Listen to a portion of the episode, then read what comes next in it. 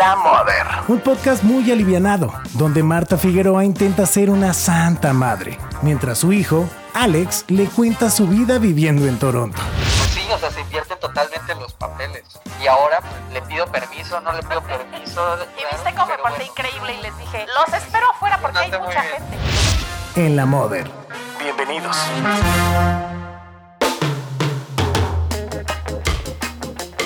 Bienvenidos a otro episodio de eh, La Mother. ¿Cómo estás, mamá? ¿Qué tal? ¿Cómo te ha ido? Bien, ¿tú qué tal?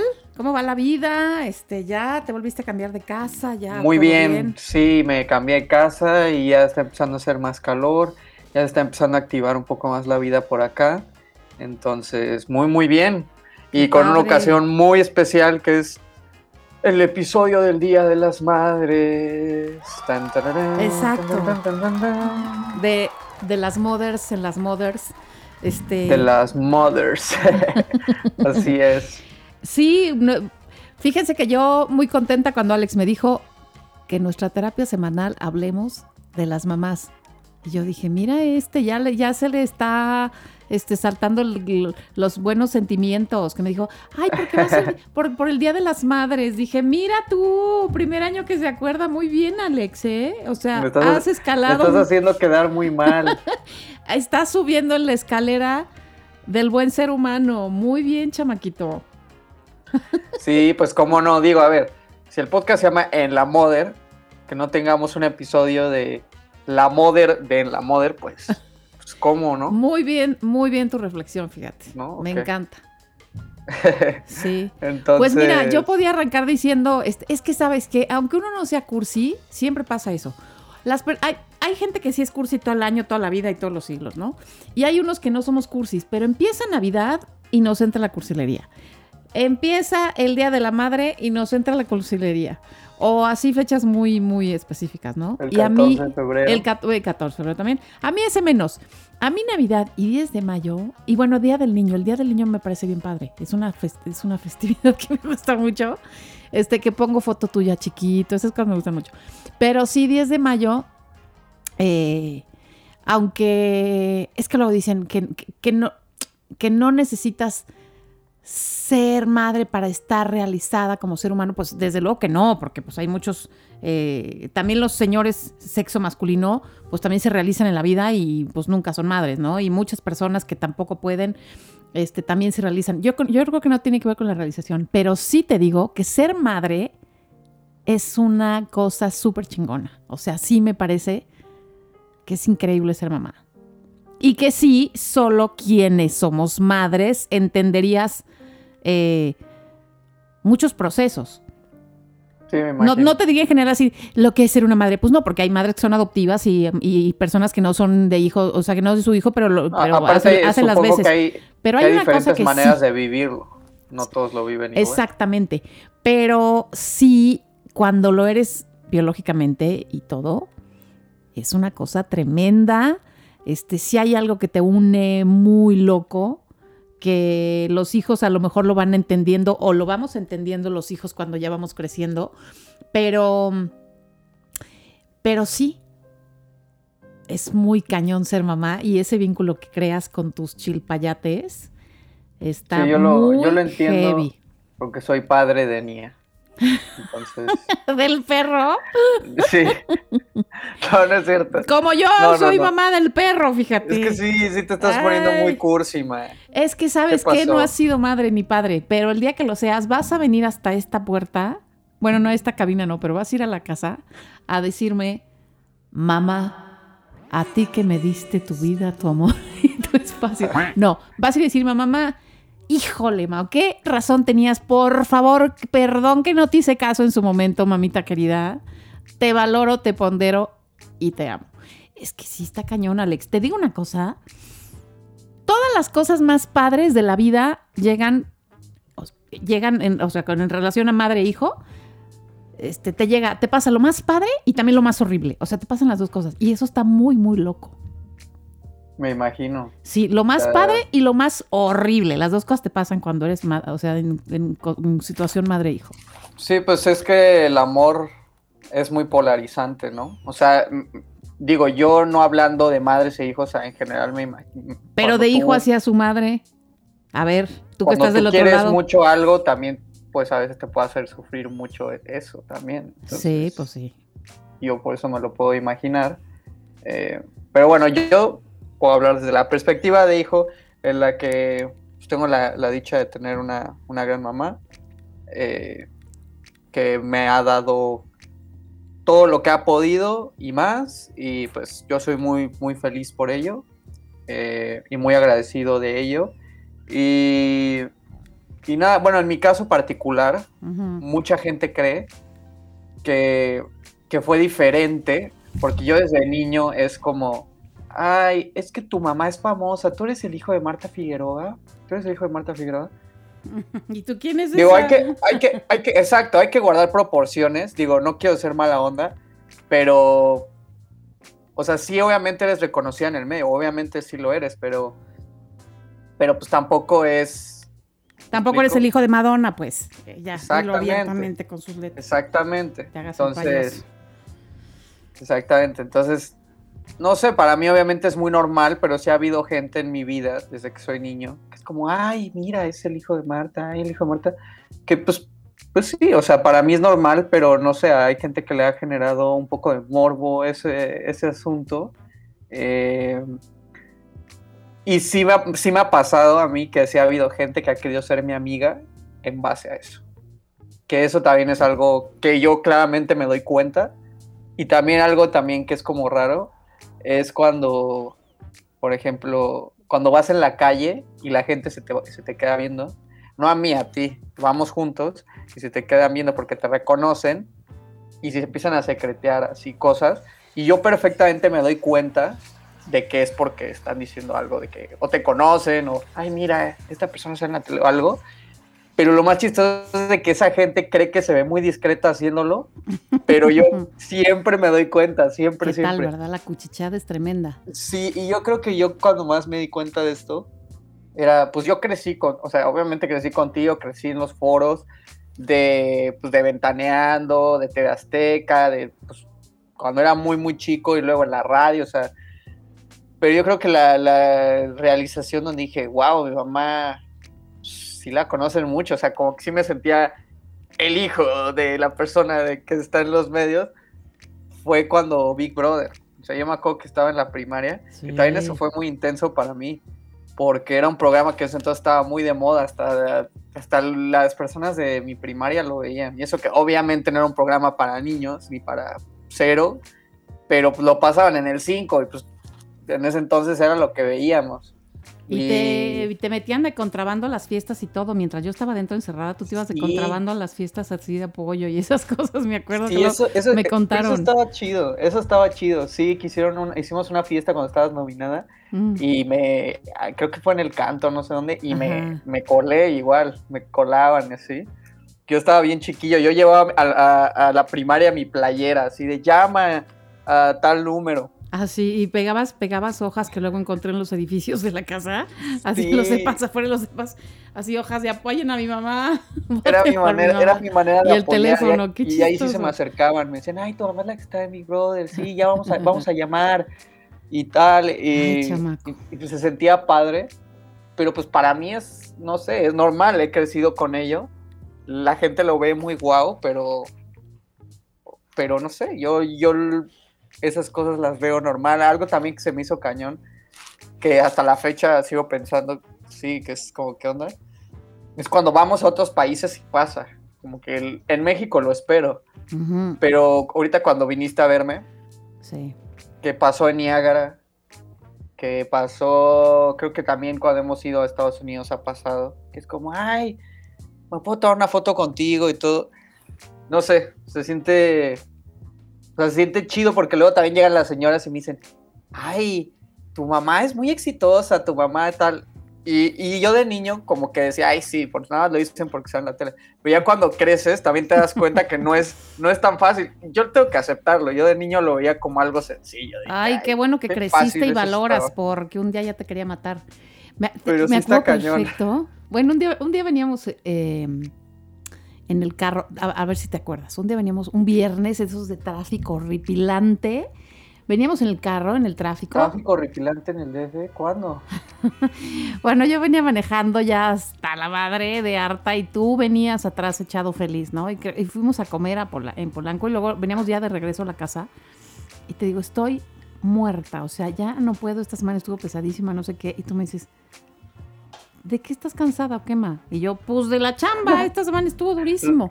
¿Pero qué? Pues es que hice tal, tal, tal. Ma, pero ¿de qué te cansas? Tú ni haces nada, o sea, tu chamba nomás es de hablar. Sí te quería bajar en ese instante, me quería frenar que te bajaras del coche y te fueras caminando hasta la casa. ¿Sabes qué es lo más cagado? Que lo dije no solo una vez, lo dije muchas veces, lo tengo que aceptar. no, no, no, no. ¿Qué te pasa? Pues antes no, no sabía nada, era un, era un mental, psíquico, es tremendo. Sí, era un Bill ignorante que pues yo decía, ay, nada más habla en la televisión y escribe. Qué, difícil tiene eso. Yo escribo diario en la escuela, yo hago diario, hablo. Hago 10 planas. entonces yo pues pensé que era fácil, nada más ponerte frente a una cámara y hablar y todo. Que ya ahora, ahora cuando creces y te das cuenta de que no solamente los trabajos físicos son duros, sino como dices, los trabajos mentales. No, y ahorita con las redes sociales, el, ser de alguna manera una persona eh, que la gente conoce, pues es que la palabra, yo de pronto odio la palabra famosa, pero, pero famosa entre, entre comillas porque la fama puede venir de muchas maneras, ¿no? Pero cuando la gente te conoce así tanto, sobre todo es el fenómeno de la televisión. O sea, digan lo que digan, hagan lo que hagan, me vale. La tele es la tele. Cañón. Que si sus redes, que si su cine, que si quién sabe qué, que si el radio, que si la vida, que si lo que quieran, ni gusten ni manden. La tele es la tele, cañón. Entonces sí, y ahora, claro, nunca en la vida había estado tan difícil mi chamba, te lo confieso que ahora que hay redes, que todo el mundo se suma, te dicen cosas, te putean, te dicen, te hacen, te aplauden. O sea, es una cosa abrumadora que, bueno, que también es parte del trabajo, que, hay, que tienes que lidiar con todo eso también y, es, este forma parte del trabajo.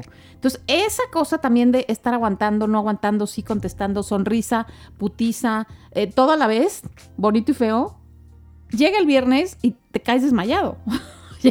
y sobre todo ahora que, que, traes esta cosa de, de los haters encima y que todos te odian un día, pero todos te aman al otro. Todos al día siguiente te aman, te odian. Este. Eh, pues es otra parte de la chamba que antes no había y que ahora también ya se sumó a la chamba, ¿no? Es una chamba extraña. Pero sí, yo me acuerdo que un día tú me dijiste también, otro me dijiste, oye, ¿qué? Pues sí, tú que eras muy famosa o qué. ¿Qué ventaneando su fue muy acá o qué? Porque todo el mundo siempre, después de mil años, sigue diciendo, ah, sí, que ventaneando. Tú dices, ¿y por qué te preguntan tanto? ¿Qué de veras si eras muy famosa, mamá? Y yo te dije, pues sí. O sea, a los que, a los que no sepan de qué estamos hablando porque son de la edad de Alex o más para abajo, pues sí, métanse a Google y pongan ventaneando. O sea, sí fue una cosa de locos cuando arrancamos. Sí, hasta la fecha es como de lo que siempre se acuerdan de ti en la calle cuando pasa, es ventaneando, ventaneando, ventaneando. Ya pasaron 25 años, no sé cuánto. Y tú pues creciste en esos foros eh, cuando tenías, empezamos ventaneando cuando tú estabas cumpliendo pues, un año o así, yo creo. Este, aprendiste a caminar en los foros de TV Azteca. No es cursilería, no es un decir. Un día de repente que te llevé a la oficina porque yo madre luchona trabajadora, pues me llevé a mi chamaco vestido de diablito porque era Halloween, este, a TV Azteca, te traía cargando, este, y de repente estaba yo en mi oficina haciendo cosas y una chava, ¿me puedo llevar tantito a Alexi? Digo, una que trabajaba ahí en la oficina. Entonces te llevo a cargar tantito, te traía cargando ahí por unas oficinas este, y yo mientras estaba trabajando. Y de repente llega pegando unos gritos y me dice, mira, mira, mira, ya quiere caminar. Entonces ya te agarramos de la manita y tú empezaste a caminar con tus, así, tú diste tus primeros pasos vestido de diablito en las oficinas de TV Azteca. Un griterío. Sí, te festejamos muchísimo. Este. Qué loco. Y aparte. Ahí diste tus primeros pasos en, en las oficinas de TV Azteca. Vestido de diablo con todo de cuernitos, muy chistoso. Ah, creo que sí he visto una foto. ¿Te acuerdas de esa foto? A mí, digo, no hay en TV Azteca, pero a mí me encantaba cuando te acompañaba al trabajo, ir con todos los compañeros y a todas esas oficinas y molestar a la gente. Digo, no molestarle al mal rollo, pero pues era un niño travieso, o sea, tenía también cuando estabas en Telemundo y todo eso, me iba de un lugar a otro, llegaba con todos y hola, me prestas tu computadora, quiero jugar un juego. Y, jugábamos cosas, o, veía que tenía dulces o cosas y les agarraba dulces y me iba corriendo de un lugar a otro. Era como una cosa, para mí como niño era bien chido, porque era como un laberinto, y había un buen de gente, y pues yo era muy sociable y me la pasaba muy bien. Sí, ¿dónde está Alex? No te preocupes, Marta, estaba ahí, estaba en la oficina de los del noticiero ahí, este, se fue con no sé quién y yo, ah, ok. Y luego al rato, oiga, ¿no han visto a Alex? Digo, yo le decía al, poli de la, puerta que, por que no podía salir bajo ningún concepto, ¿no? Por ejemplo, cuando estábamos en Telemundo en Miami y él pues no te dejaba salir. Yo sabía que en el edificio estabas, pero ahí andabas. Y ahora, ah, no, anda con los de no sé qué, ya fue a saludar a no sé quién. Y ahí andabas de mi totero. Era una buena aventura. Sí, me acuerdo. eran aventuras. Que sí, que la gente luego un día pensaba que estabas endemoniado porque eras muy chiquito, muy, muy chiquito. Y Jaime Camil, que ahora este, que en ese tiempo pues empezaba Jaime a conducir programas, ahora ya es mega famoso Jaime, pero este, igual, pues te fuiste con Jaime un rato ahí a su oficina porque estaba al lado de la mía, en Azteca. Y de pronto Jaime llega y me dice, no manches maestra, este niño está endemoniado o, algo. Y le digo, ¿por qué? Acaba de leer el letrero de mi oficina y tú ni sabías leer. Y de repente viste el letrero y dijiste, qué nochecita con Jaime Camil cuando viste el letrero y el otro se quedó como si fueras el hijo del exorcista. claro, seguro.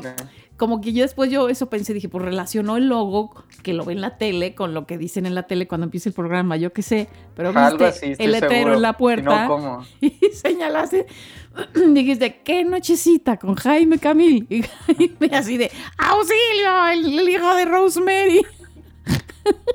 Entonces, no, o sea, al final yo siento que es un trabajo muy padre, muy chingón, con, sus retos, obviamente, como cualquier trabajo, pero al final de cuentas, yo lo veo como, obviamente es pesado mostrar tu cara, que todo el mundo, que la gente te reconozca y que pueda directamente, pues ahora con las redes sociales, poder poner el dedo, ¿no? tú dijiste esto, tú hiciste esto, tal y tal, que es lo que implica tener un trabajo pues el que eres una figura pública, el que pones tu cara y todo el mundo te ve por la tele o por un medio masivo. Pero al final de cuentas es, es, un trabajo más. O sea, al final de cuentas es muy padre, pero al final de cuentas es como, como cualquier otro trabajo. Y es a veces lo que yo le he querido a veces decir a las personas que conoció en mi vida, que sí están como muy, wow, tu mamá es de la tele, es como, sí, güey, pero, pero ¿qué tiene? O sea, como que normal, yo, yo no lo veo o sea, yo no lo veo como algo hiper cañón. Aunque sí lo que, aunque sí valoro mucho el esfuerzo que has hecho y sobre todo la versatilidad que has tenido. Porque hasta ya has hecho stand-up, hasta has hecho cosas Tienes una madre versátil. Oye, y, yo. ¿Qué onda con este, eso? Está cabrón. No sé si te he educado bien o mal. Todos los días tengo mis dudas. O sea, unos días que digo, qué bien lo eduqué. Hay días que digo, pues más o menos. Luego digo, no, sí está bien, no. Pues, yo creo que a los papás nunca se nos quita eso, ¿no? Pero, este, sí, mis alternativas, como millones y millones de mamás, este, ahora que estamos, pues, eh, que es el tema del programa, ¿no? Las madres, que por cierto, felicidades a todas, donde quiera que estén, a todas chiquitas, grandes, medianas. muchas felicidades. Muchas, muchas felicidades. Este, en este día y siempre. Espero que sus hijos las estén apapachando, consintiendo y que sean buenos hijos. Mira, ya, ya que no te regalen nada, malditos escuincles, ya nomás con que se porten bien, de chicos y de grandes, ¿eh? Porque también.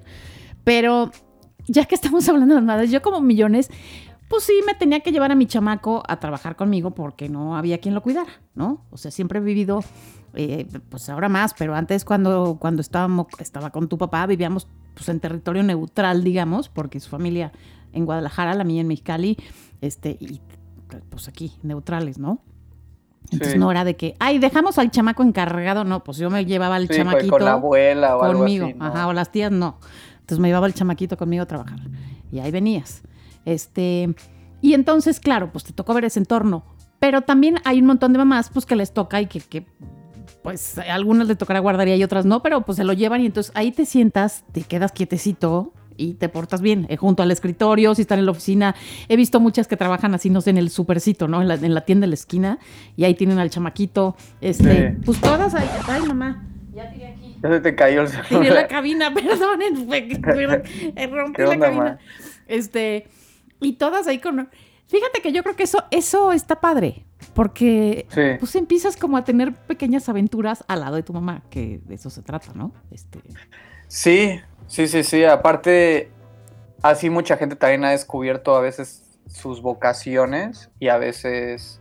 eh, así es como siento que a veces también se han hecho los negocios familiares. a ver. O sea, bueno, tal vez Yo, no ver, negocio Porque familiar, aquí no he pero, visto claro. pero hay... Bueno, yo pienso que a veces, por ejemplo, cuando dicen que el hijo es abogado y luego el abuelo es abogado y luego Ah, a veces puede ser por muchos factores, a veces sí puede ser por presión o por cosas, pero también siento que hay una parte en la que también puede ser porque tú desde niño estás, en- o sea, acompañas a la mamá, acompañas al papá, acompañas a, a, no sé, con quien vivas, al trabajo, Sí. y entonces te rodeas de esos, te, te empieza a llamar la atención, se vuelve algo familiar para ti, y entonces dices, yo también lo quiero hacer, porque se te, se te vuelve algo natural.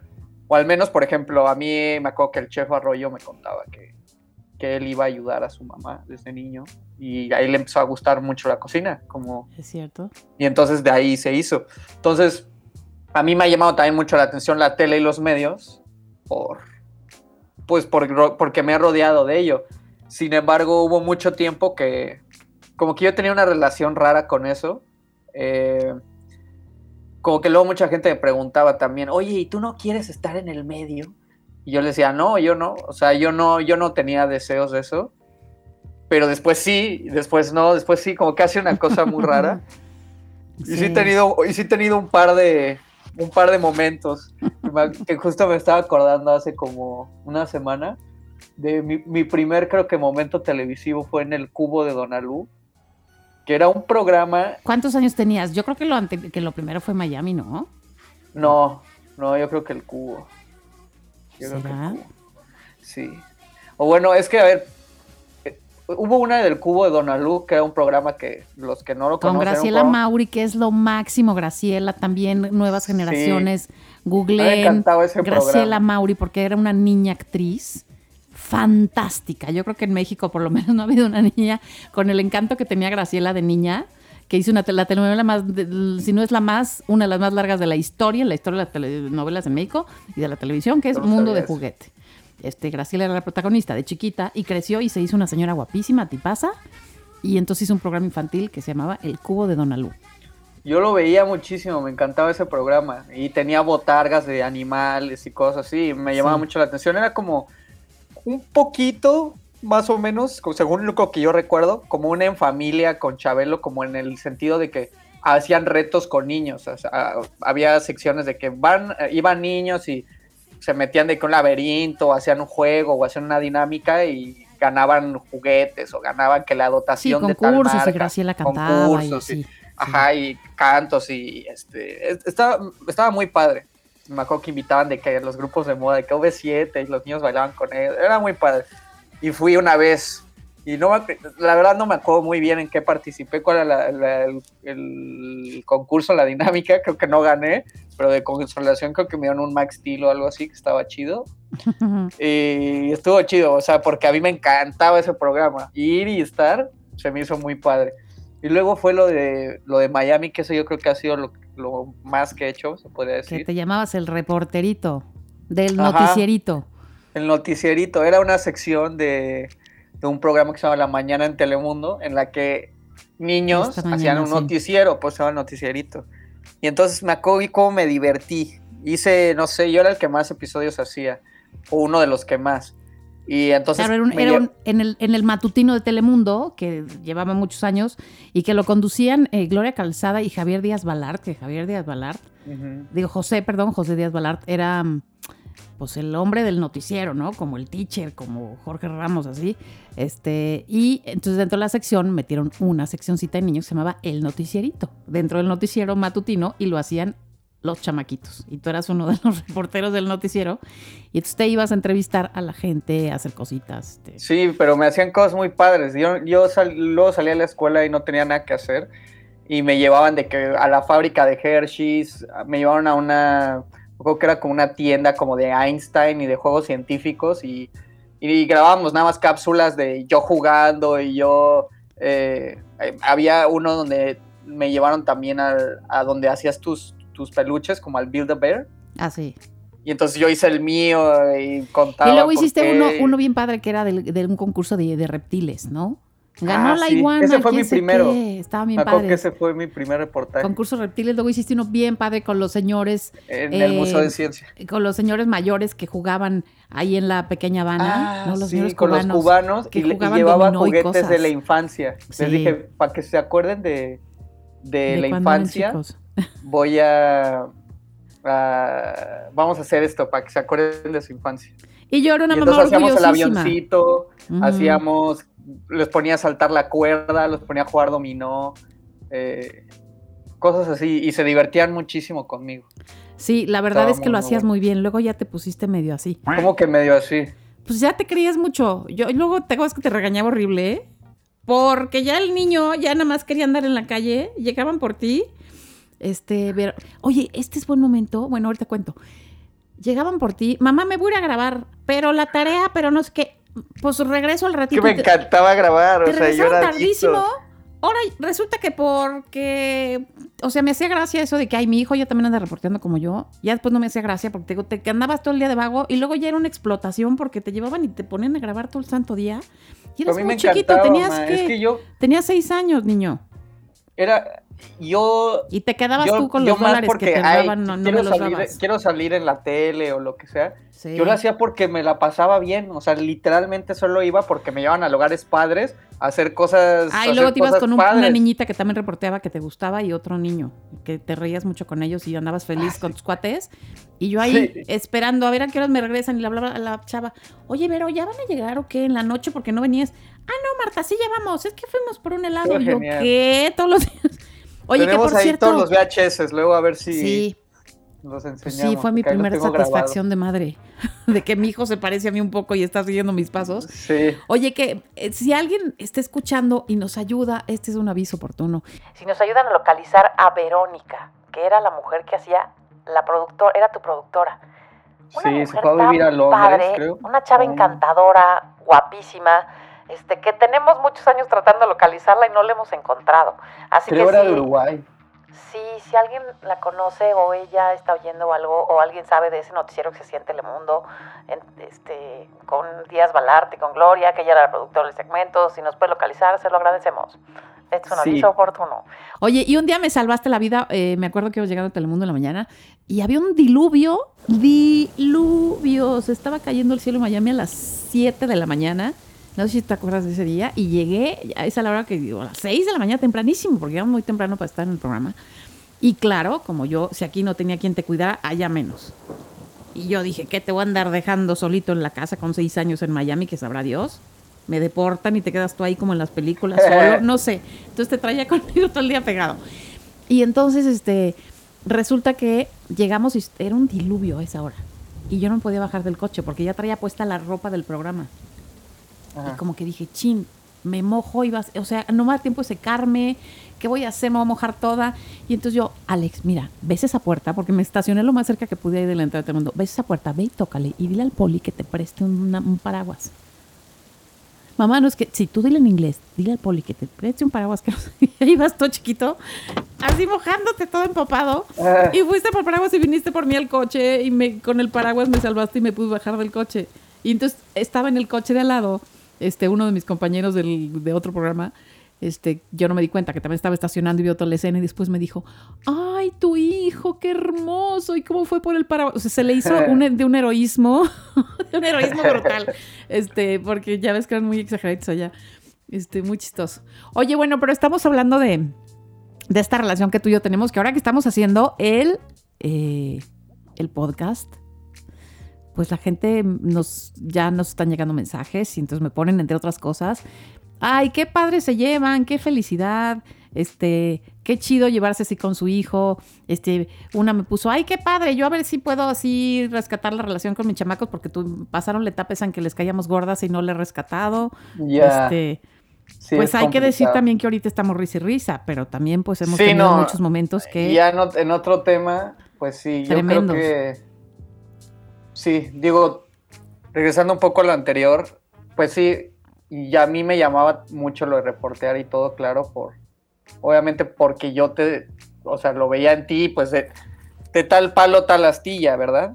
Eh, y entonces esa era también una etapa en la que yo pues emulaba mucho también lo que hacían mis papás y pues yo me la pasaba pegado a ti. Entonces pues eso me encantaba y pues así. Pero llegas luego a la etapa en la que no quieres emular lo que hacen tus papás, o sea, o al menos a mí me pasó, que es la etapa contraria, que, que todo lo que te dicen tus papás quieres eh, pues, darles eh, la contraria, llevarles la contraria, ¿no? Que fue pues la adolescencia, que ahí sí, que fue justo cuando todos me, cuando me preguntaban, ahí, oye, ¿y no, no te gustaría estar en la tele? Nah, que yo voy a estar en la tele, qué horror. O sea, no, yo no quería tener nada que ver con, pues contigo, se podría decir así. suena feo, pero, me, pero pues quieres como darle la contraria a tus papás. O sea, yo quería eh, sí, ¿no? O sea, estábamos como en otro canal, peleábamos mucho. Yo, pues, obviamente estaba más pegado a los amigos. Ya no, ya, ya, es que sí, es una etapa, yo me acuerdo, en la que tu vida y tu círculo y todo es estar con tus papás, porque eres un niño. O sea, eres un niño y todo es estar con tus papás. Y tus sí, a donde te lleven y te trepan el coche, pues ni moda, y vas. Es estar con tus papás. Te llevan para acá y va y vas, claro, pues sí. Y luego ya es creces y ya quieres ir de que, al menos por ejemplo en México, ¿no? Quieres ir a fiestas, quieres empezar a hacer las cosas que tus amigos también hacen. y, y, pues ya, lo, ya, no, ya no te dan ganas de ir, de estar con tus papás todos los fines, eh, yendo al cine o haciendo cualquier actividad que tienes con tus papás. Quieres mejor estar con los amigos o quieres estar mejor haciendo otra cosa. Entonces ahí es donde pasa eso que sí estuvo duro, Estuvo durísimo, ¿ah? Tuvo bueno el tiroteo. Mucho. Sí, nos peleamos mucho, pero, pero de verdad que siempre, este, siempre se puede rescatar y más que siempre se puede, siempre, siempre se debe de rescatar, ¿no? O sea. Pues tú me tuviste mucha paciencia. Yo, obviamente, como una persona. Pues yo creo que mutua. Ahora, si yo me porto 100 veces mejor que tú, pero sí fuera, era mutua la paciencia, yo creo. Digo, no sé, yo obviamente soy joven pero pues antes era mucho más joven y era mucho más ignorante, aún lo soy, pero yo creo que, pues sí, justamente mi ignorancia me hacía cometer muchas estupideces y, y hacer muchas estupideces, lo cual, pues tú eras esa persona madura que me decía, a ver, güey, no, o sea, haz las cosas bien, esto, lo otro, hay que pasar tiempo juntos, esto te va a beneficiar, haz esto, mejora tus calificaciones. O sea, tú ya has pasado por esas etapas de la vida, tú ya eh, pues tienes la voz de la experiencia por la edad, por las vivencias, por todo. Y pues yo obviamente no, no sabía nada de eso, más bien en ese entonces se me había abierto un mundo. Yo pensé que mi mundo era estar con mis papás y la escuela. Y de repente creces y entonces ya yo me di cuenta que, puta, que cuando empecé a salir a la calle, yo solo y estar con mis amigos, me di cuenta que, que el mundo era enorme, que no era solo estar con mis papás y la escuela, que había todo un mundo allá afuera. Y entonces, pues te pierdes, es, es complicado. Digo, no todos, obviamente, unos más que otros. Sí, es cosa de la edad y generalmente es un ciclo y luego regresas, ¿no? Es que les pasa casi a todos, a unos más y otros menos, unos hacen más locuras que otros, pero a ver, ahora que has vuelto, ya estás en la rampa de la madurez. Sí, ya lo veo en retrospectiva y digo, sí. No es cierto, ¿verdad que sí? Es verdad esa frase tan bonita de las madres casi siempre tienen la razón. ¿Sí o no? ¿A que sí es verdad? Sí, sí, la mayor, ¿verdad que sí? parte de las veces sí. No sabes, yo cómo peleé con esa frase cuando tenía tu edad y mucho más joven. Bueno, tú eres un santo. Yo me fui de mi casa a los 19. Y mi mamá, bueno, o a los 18, no me acuerdo. A los 19. Este, y mi mamá, bueno, casi me quería, que me quería ahorcar. Pero yo ahí voy de rebelde. Este. Y todas las cosas que me decía, yo, ay, claro que no, ay, yo voy a experimentar.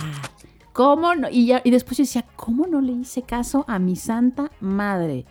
Claro, tuve que vivir muchas cosas, tuve que pasar por un montón. Y ya después te van cayendo los 20 maternos. Y esas cosas que te decían luego de que este, lo que reniegas de tu mamá, luego lo vas a hacer tú y luego te vas a ir pareciendo y luego no sé qué, y te vas a encontrar diciendo un día las frases que te decían las mamás. Ah, pues yo ya estoy en ese momento, pues porque luego ya fui mamá y contigo te decía las cosas que a mí me decía mi mamá y que yo decía qué horror. Bueno, pues yo ya las estaba repitiendo y las sigo repitiendo hasta la fecha. Sí, muchas cosas. así es la vida. Muchas cosas las aprendí a la mala las aprendí a la mala, tú me las decías, me decías, güey, no hagas esto porque esto y esto y esto.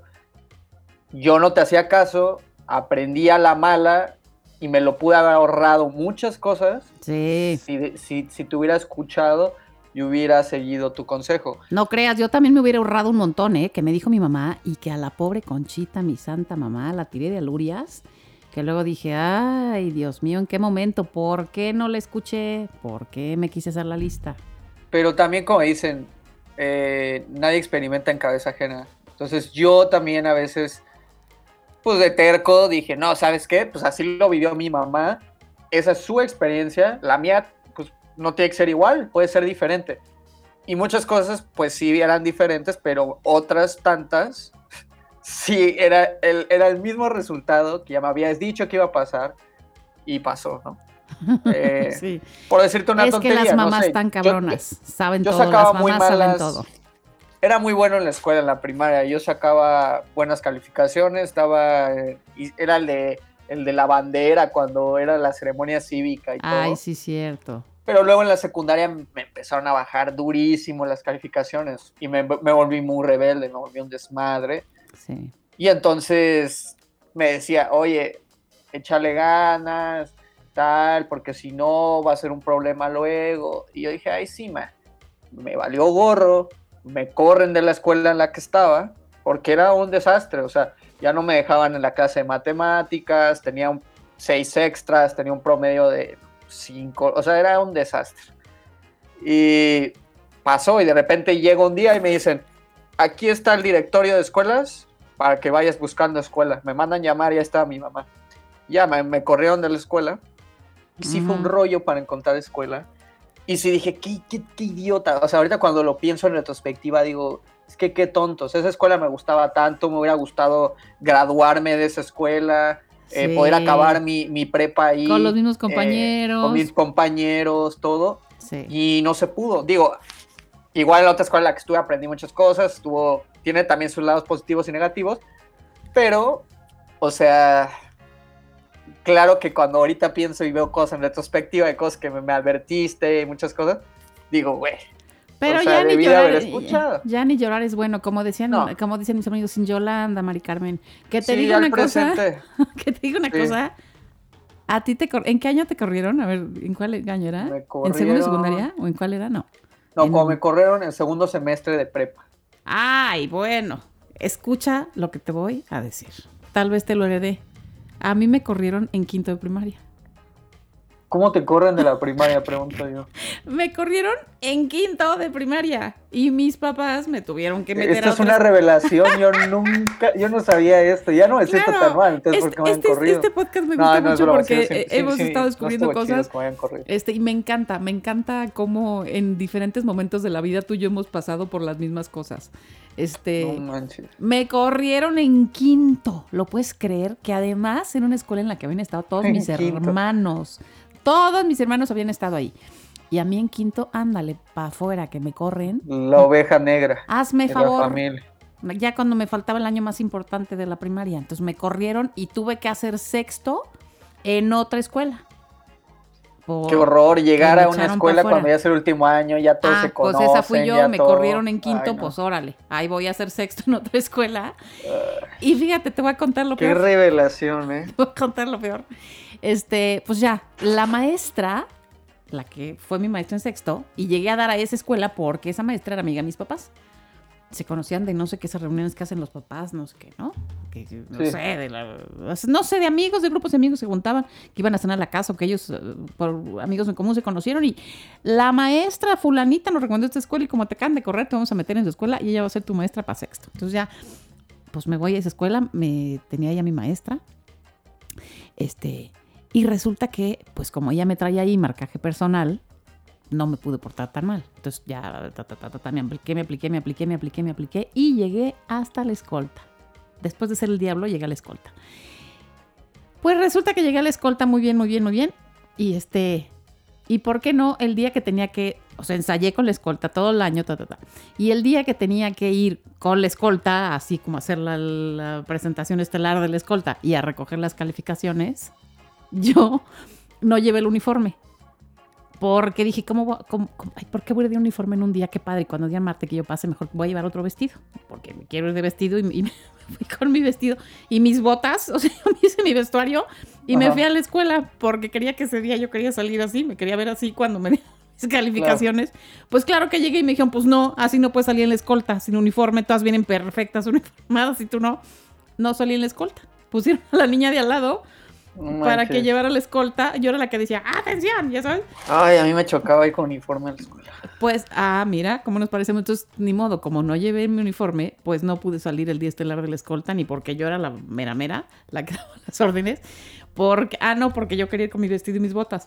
Y entonces ya, pues ya no salí, me entregaron mi este, por fin me gradué de sexto, la libré, este, pero sí fue complicado, fue complicado. No creas que eres el primero en la familia que Híjole. quien me No echado. manches. Pero bueno, Ya no, ya no, ya no me siento tan mal. No, sí, pero no sabía, no tenía, no tenía ni idea de esto, de verdad. Oye, ¿Qué que además, este, pues mira, yo, yo lo que digo, y sobre todo ahora que, que vivimos lejos, es que Sí. este año ha sido súper aleccionador en muchos sentidos de Sí. nuestra relación madre-hijo. Este, a mí me gustaría decirle a todo el mundo que, que no hay que tirar la toalla. O sea, aunque tú le caigas gordas a los hijos y los hijos te caigan gordos a veces, no hay que tirar la toalla. O sea, de verdad, madre, solo hay una. A ti que me diste tu vida, tu amor y tu espacio, diría Denise Sí. Calaf.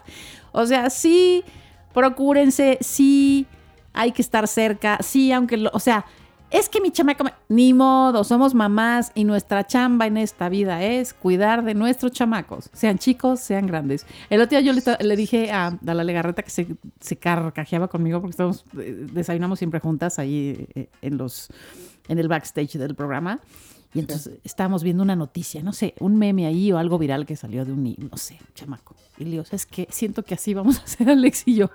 Le digo, siento que vamos a hacer como esos em, de las películas gringas, donde está la mamá, donde está la mamá loca, así con un rifle, y el hijo, y el hijo así sentado en un sillón comiendo chetos, todo sorgatón de 50 años, y yo toda viejilla, así con mis botas y mi escopeta. Ay, Alex, vamos a comer.